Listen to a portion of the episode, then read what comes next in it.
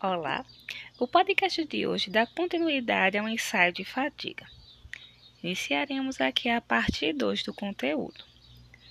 Falaremos sobre a determinação numérica dos ensaios de fadiga, as metodologias de projeto em fadiga, a fratura, os fatores de influência e acrescentaremos algumas informações. Os resultados observados no ensaio de fadiga apresentam uma considerável dispersão para os diferentes corpos de prova de mesmo material ou extraídos de mesma amostra. Este fato é bastante claro, uma vez que o fenômeno de ruptura à fadiga é fortemente influenciado pelas características intrínsecas do corpo de prova como acabamento superficial, existência de defeitos internos, pontos de corrosão e variáveis metalúrgicas, que caracterizam certo grau de heterogeneidade das amostras. Assim, é extremamente difícil extrair valores únicos do comportamento da fadiga de um determinado material para especificações de projeto. É necessário utilizar técnicas estatísticas para uma determinação mais precisa da vida em fadiga ou da resistência à fadiga dos componentes mecânicos. Uma maneira adequada de apresentar os resultados do ensaio consiste em adotar uma série de curvas de probabilidade constante. Vocês podem observar esta curva no slide 5. É possível observar nesta figura que 1% dos corpos de prova ensaiados sofrerão fratura para N ciclos de aplicação de tensão e 50% do cor dos corpos de prova para N2 ciclos. Entretanto, o levantamento deste tipo de curva exige uma considerável quantidade de corpos de prova, cerca de 20 a 30 para cada nível de tensão. Então, isso torna muito difícil a aplicação desse método. A norma ASTM E468 estabelece um método para a apresentação dos resultados do ensaio na forma gráfica e a construção da curva tensão por número de ciclos, utilizando análise de regressão ou técnicas matemáticas similares, devendo o resultado ser apresentado na forma de duas linhas, uma para varredura de tensão máxima e a outra para tensão mínima. Vocês podem ver o esboço dessa figura no slide 6. O método de escada, ao contrário dos anteriores, não vai precisar de um grande número de corpos de prova. Cerca de 25 ao todo é o suficiente ele consiste basicamente em perseguir por tentativas o valor do número de ciclos em que é mais provável ocorrer a fratura. Então, vai se seguir as seguintes etapas. Primeiro, ensaia-se o corpo de prova a um valor de tensão próximo ao valor estimado à resistência à fadiga. Se o corpo romper para um número de ciclos menor que 10 elevado à sétima, diminui-se a tensão aplicada de um valor fixo, que será o degrau da escada. Continua-se com o processo, sempre diminuindo a tensão do valor fixo pré-estabelecido, até que o corpo de prova não rompa mais para um número igual a 10 elevado a 7 ciclos. Após esse ponto, eleva-se novamente a tensão de um delta tensão até se atingir uma tensão que rompa o corpo de prova. Reverte-se novamente o procedimento até que todos os corpos de prova tenham sido ensaiados. Para o entendimento desse método escada, eu peço que vocês refaçam o exemplo dos slides 8 e 9 que desse modo vai ficar mais claro como esse método funciona. Dando continuidade, vamos falar das metodologias de projeto em fadiga. Os critérios para projeto de fadiga foram sendo substancialmente alterados com melhor conhecimento dos problemas de fadiga. Muitos desses critérios ainda são válidos, pois existem situações onde os critérios, mesmo os antigos, ainda são aplicáveis. Os principais critérios de projeto colocados aproximadamente em ordem cronológica de desenvolvimento vão ser descritos a seguir. O primeiro é um projeto para a vida infinita. Esses primeiros projetos mecânicos, levando em conta a fadiga, eram baseados em uma segurança quanto à falha quase ilimitada, com os componentes dimensionados para uma vida infinita. Na literatura, a vida infinita para a maioria dos componentes é dito acima de um milhão de ciclos. É necessário verificar a literatura. Este critério exige que as tensões atuantes estejam abaixo da tensão limite de fadiga.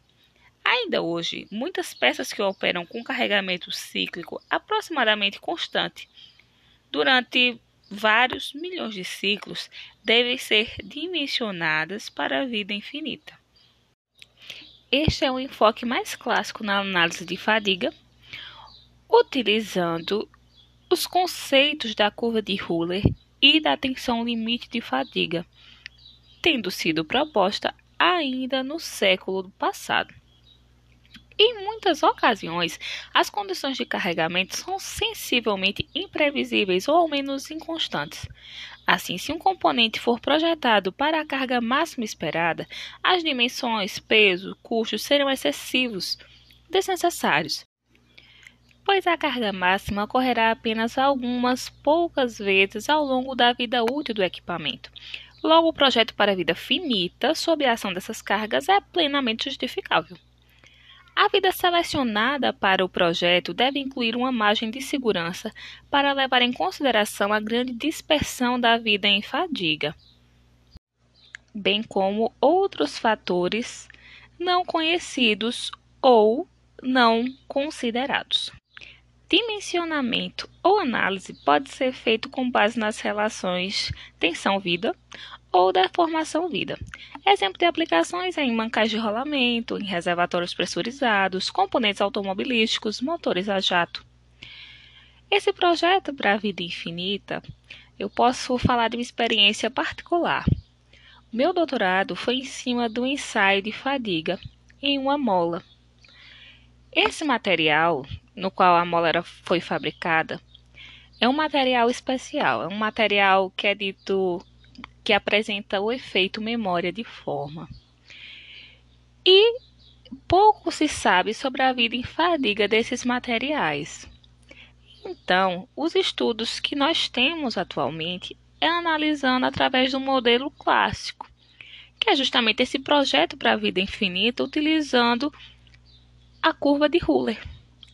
Então, basicamente, falando bem resumidamente, o, a minha tese de doutorado foi para fazer o levantamento da curva de Euler para uma mola. Mesmo sendo um modelo clássico, não quer dizer que é algo simples de ser feito. No meu caso, a curva escolhida e que fazia mais sentido foi a tensão vida. A metodologia selecionada ela não é aleatória. Foi escolhida a curva tensão-vida por quê? Porque as tensões elas são dentro do regime elástico. Quando no projeto você está estudando tensões que envolvam plasticidade, aí sim é necessário escolher o outro modelo, que é o de deformação vida. Existem outros critérios, como o projeto para falha segura. Este critério ele foi desenvolvido por engenheiros aeronáuticos, já que estes não podem tolerar peso adicional requerido por um coeficiente de segurança alto. Nós já vimos isso. Nem o risco de falha implícito por um coeficiente muito baixo.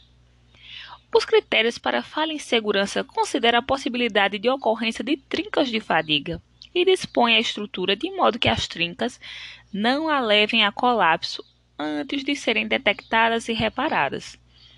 Alguns meios de possibilitar o comportamento desse tipo de critério em uma estrutura são os de permitir percursos alternativos para transferir a carga, introduzir bloqueadores de propagação ou elementos para impedir a propagação de trincas a intervalos, usar uniões rebitadas ou parafusadas ao invés de soldadas, justamente para evitar a propagação da trinca.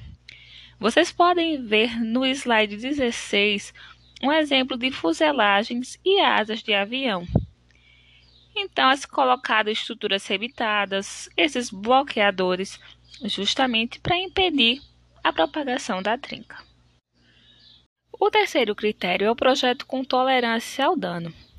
Nele, é um refino da filosofia anterior. Partimos do princípio de que a estrutura possui trinca, seja por defeito de fabricação, seja devido à operação, enfim. E com os conceitos da mecânica da fratura, são desenvolvidos os projetos de modo que as pré-trincas não cresçam a um tamanho tal que leve à falha, antes que sejam detectadas por inspeções periódicas.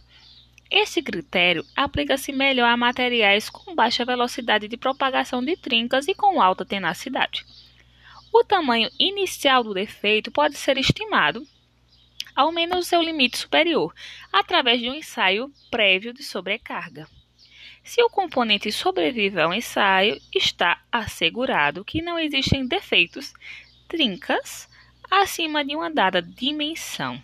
É um critério que usa extensivamente as modernas metodologias de projeto. Aqui, novamente, nós estamos falando em mecânica da fratura. A primeira vez que nós utilizamos esse termo, com, dando maior ênfase, foi no estudo do ensaio de impacto. Aqui, nós temos uma abordagem da mecânica da fratura que ainda vai ser continuada no próximo podcast, que é sobre o ensaio de tenacidade à fratura. A mecânica da fratura é, ela engloba vários conceitos. Então, aqui nós vemos muito superficialmente. Mas não tem como falar em fadiga e não falar da mecânica da fratura é uma outra abordagem nova, bastante complexa e que ainda vai ter muito estudo ao longo desses anos. A fratura em fadiga com componente em serviço ocorre em três etapas distintas. Então, vai ocorrer a nucleação da trinca, a propagação cíclica da trinca, que é um fenômeno lento, e por fim a falha catastrófica, que é uma falha, um fenômeno rápido. Então, observem o material. Primeiro, vai estar sendo aplicado nele cargas variáveis. Essas cargas vão gerar uma deformação elástica, por consequência, uma deformação plástica. Ocorrerá uma deteriorização do material. Internamente ou externamente vão ser formadas essas trincas, que levará, por fim, ao colapso ou à ruptura do material. As trincas elas vão ter início em regiões de alta concentração de tensão ou em regiões de baixa resistência local. Então, onde é que esses elementos de nucleação de trinca acontecem? Então, o que é que vai acontecer? Primeiro, pode acontecer devido ao quê? Em defeitos internos. É um local possível para a ocorrência de trincas depois em defeitos superficiais. Esses defeitos podem ser oriundos até de um processo de fabricação. E também deslizamentos de planos. Cantos vivos em ângulos retos, devido ao projeto não qualificado, são facilitadores de propagação de trinca. Então, em geral, esses cantos vivos eles são evitados. Para regiões livres de defeitos, as trincas podem ser nucleadas por concentração localizada de tensão provocada por deformações locais em bandas de, de deslizamento particulares. Peço que vocês olhem a figura 8.18 do slide 20. Nela é possível ver a microestrutura do material. No caso, a figura A é uma liga de níquel e a gente está vendo com um aumento de 200 vezes. O autor ainda foi ótimo, que fez um esquema. Nesse esquema que está do lado da figura, é possível ver os planos de deslizamento e o contorno de grão. Na sequência, na figura B, é possível ver a formação de trincas na superfície devido às bandas de deslizamento. Além da figura, novamente ele fez o esquema do que está acontecendo com o material e é possível visualizar a formação dessas microtrincas. No slide 21, vocês podem ver a figura 19. Essas figuras já mostram o início da trinca de fadiga em uma liga de níquel. Na figura A, é possível ver uma inclusão não metálica. Novamente, tem um aumento de mil vezes e mesmo assim na lateral ele fez o esquema onde é possível essa identificação dessa inclusão não metálica. Na figura B, a gente consegue identificar a presença de um poro e fica bem claro de ver a trinca de fadiga passando bem mesmo por esse poro. A presença de defeitos internos, como inclusão ou porosidade, deve reduzir o tempo necessário para a nucleação de trincas, uma vez que esses defeitos já apresentam a conduta de concentrar localmente a tensão aplicada. A propagação da trinca devido à concentração local de tensão causada por imperfeições internas do componente ocorre uma deformação plástica cíclica, causada pela ação de uma tensão cíclica, mesmo com tensão nominal abaixo do limite elástico. Como consequência direta desse fenômeno, deve ocorrer uma deformação localizada, favorecendo o crescimento de uma pequena trinca. Nesses casos, é interessante conhecer o índice de encruamento do material de ensaio, ver as tabelinhas lá no ensaio de tração, pois, quanto menor o valor numérico desse índice, menor o poder de equalização das deformações localizadas, e assim existe uma maior suscetibilidade à nucleação e ao crescimento de trincas. No slide 23, é possível observar uma figura que mostra o processo de avanço da trinca por fadiga. A trinca de fadiga ela avança de maneira cíclica, e a cada novo ciclo de tensão, esse avanço deixa na superfície de fratura marcas características que podem ser observadas ao microscópio eletrônico. Vocês podem ver, verificar essas marcas no slide 24. A figura 8.21 mostra o esboço da formação das estrias no avanço de uma trinca.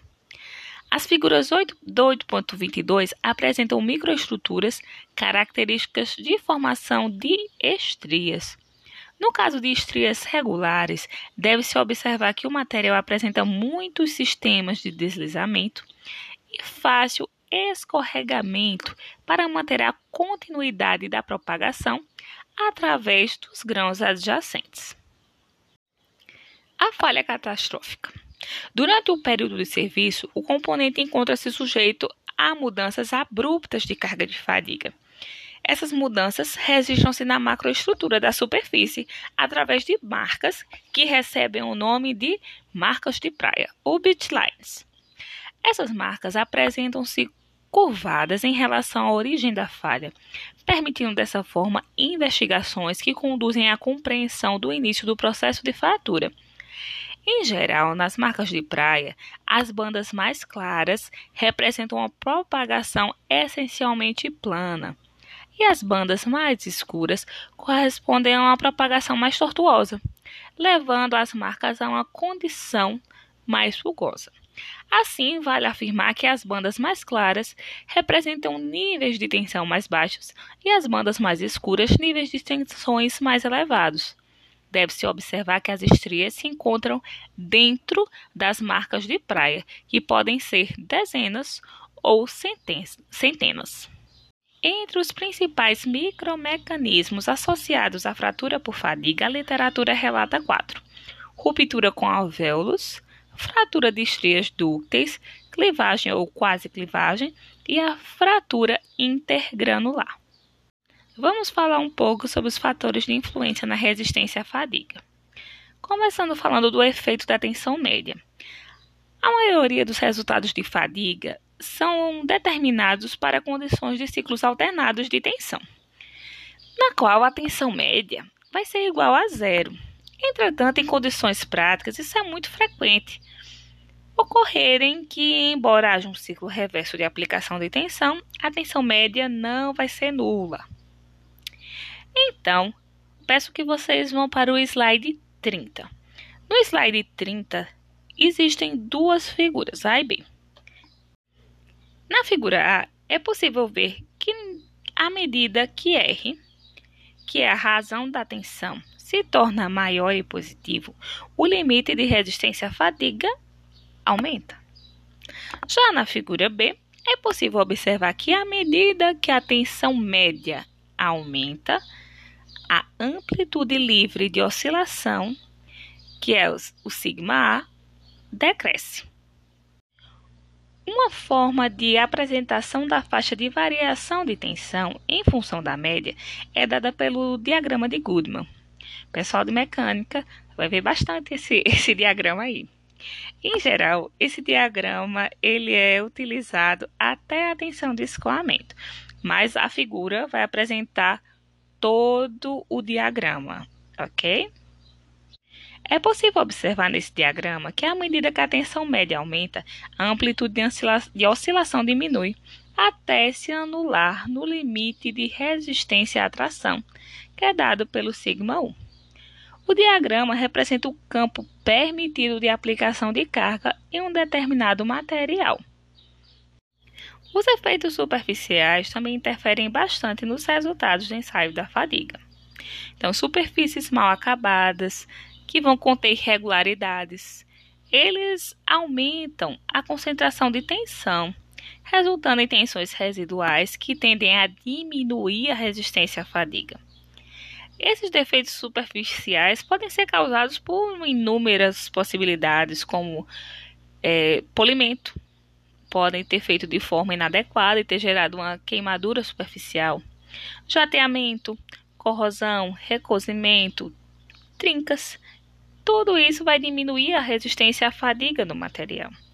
Então, o ideal é fazer um tratamento superficial, justamente para melhorar o acabamento dessas superfícies. Assim, fica já intuitivo de perceber que tratamentos superficiais endurecedores aumentam a resistência estática e também o limite à fadiga. Muitos elementos de máquina, como também nós já discutimos aqui, como eixos e engrenagens, recebem tratamentos superficiais endurecedores para aumentar sua resistência à fadiga. Para os casos de esforços que nós já estudamos, foi possível identificar que as situações mais comuns de aplicação, as tensões máximas a que os componentes estarão submetidos, ocorrem em superfície. Como consequência, a maioria das trincas que conduzem à ruptura por fadiga tem início onde? Na superfície. Assim, é importante que os fatores que influenciam positivamente a resistência à fadiga sejam levados em consideração nas regiões próximas à superfície dos componentes. Fatores de projeto. O projeto de um componente tem influência significativa em suas características. Qualquer marca ou descontinuidade geométrica pode agir como concentrador de tensão e como potencial de início de trinca. Isso inclui furos transversais, rasgos de chaveta. Quanto mais aguda for a descontinuidade, mais severa será a concentração de tensão.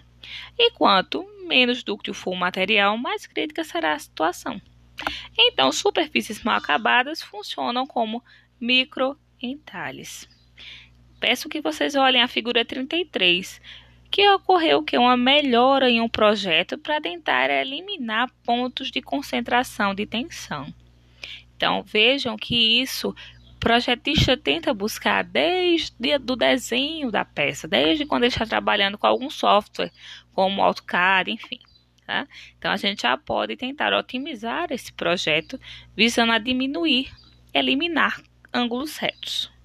Um dos métodos mais eficientes para aumentar o desempenho do componente à fadiga consiste justamente na aplicação de tensões residuais de compressão que afetam uma camada superficial. Nessas condições, uma tensão de tração aplicada externamente será reduzida em magnitude pela tensão residual de compressão. Isso ocorre em componentes trabalhados a frio, naqueles que receberam algum tipo de tratamento térmico ou termoquímico, ou aqueles que passaram por um processo de jateamento. Então, verifiquem a figura 20, 28 no slide 34. É possível ver a superposição da tensão aplicada e residual. A fadiga térmica. A fadiga térmica normalmente é induzida por temperaturas elevadas pela flutuação das tensões térmicas. Nesses casos, tensões mecânicas produzidas por agentes externos não precisam necessariamente estar atuando. Essas tensões térmicas são originadas pela impossibilidade de expansão ou de contração, que normalmente ocorrem em componentes estruturais em função da variação de temperatura. A fadiga corrosão. A fadiga corrosão realmente é um fator bem crítico e nós estamos apenas aqui citando porque isso é um campo de estudo muito amplo. Falando aqui superficialmente, a ruptura que ocorre pela ação simultânea de tensões mecânicas cíclicas e ataque químico é conhecido por fadiga corrosão. Então, ambientes corrosivos produzem uma influência significativa na diminuição da resistência à fadiga. Até mesmo atmosferas normais podem afetar o componente de algum material, a fadiga. Pequenos pontos superficiais, pits, formam-se como produto de reações químicas entre o ambiente e o material, atuando como pontos de concentração de tensão e, portanto, locais de alto potencial de nucleação de trinca. A fadiga corrosão, esse fenômeno diminui drasticamente a vida fadiga de um material. Então, realmente é um campo de estudo importante a ser considerado. Lembrando, nós estamos vendo aqui alguns pontos chaves da fadiga. A fadiga é um campo extremamente complexo. E é um fenômeno que ocorre também em outros tipos de material, como os materiais poliméricos, que também pode ocorrer fratura, com níveis de tensões bem mais baixos daqueles obtidos no ensaio de tração. E os resultados do ensaio de fadiga realizados nesses materiais são bem semelhantes aos dos metais. No entanto, o mecanismo de fratura ainda não são bem conhecidos, principalmente no que se refere à presença ou não do patamar do limite de resistência à fadiga. Por hoje, encerramos o nosso conteúdo sobre ensaio de fadiga. Falaremos um pouco mais sobre a mecânica da fratura no nosso próximo podcast, que será sobre o ensaio de tenacidade à fratura. Até lá! Tchau, tchau!